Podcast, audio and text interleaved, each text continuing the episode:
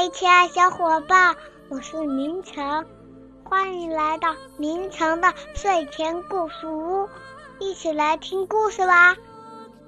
今天啊，我们要讲一个小老鼠的故事。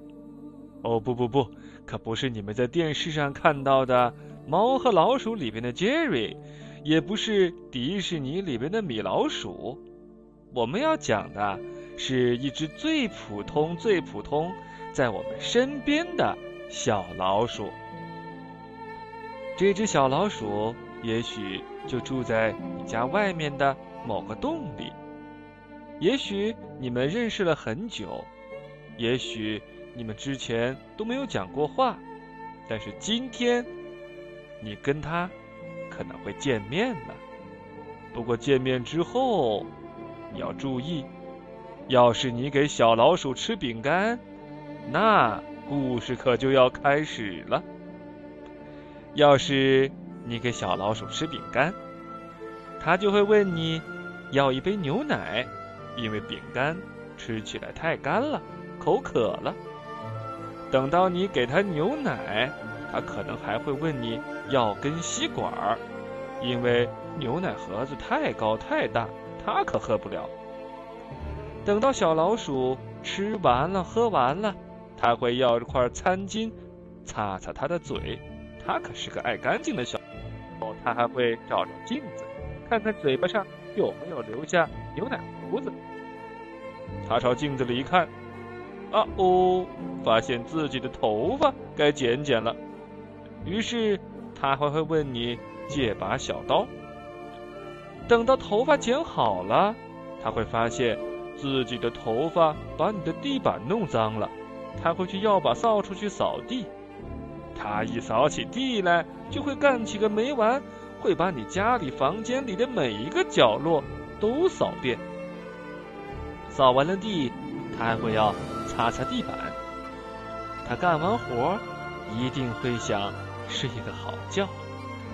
那到那个时候，就得给他找个小盒子当床，还得准备给他的枕头和小毛毯。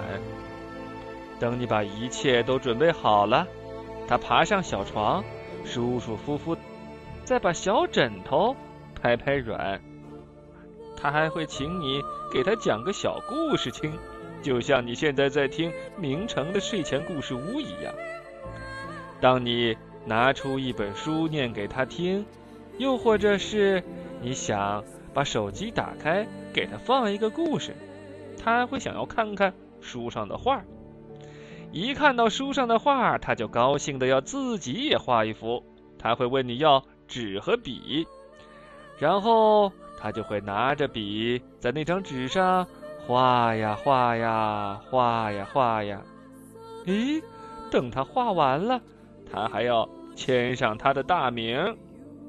记住，签名的时候还要用钢笔哟。签完名之后，啊，贴在你的冰箱上。如果要把画贴到冰箱上，这就要用上透明胶带。他贴好了画。会退后几步欣赏一番。当他看到冰箱的时候，会突然感觉到，嗯，有点口渴了。当然了，这个时候他会问你要一杯牛奶。等到你给他牛奶了以后啊，哈哈，八九不离十，他一定会问你再要一块饼干。这个故事又会。再来一遍了。好了，亲爱小伙伴，感谢你收听，再见。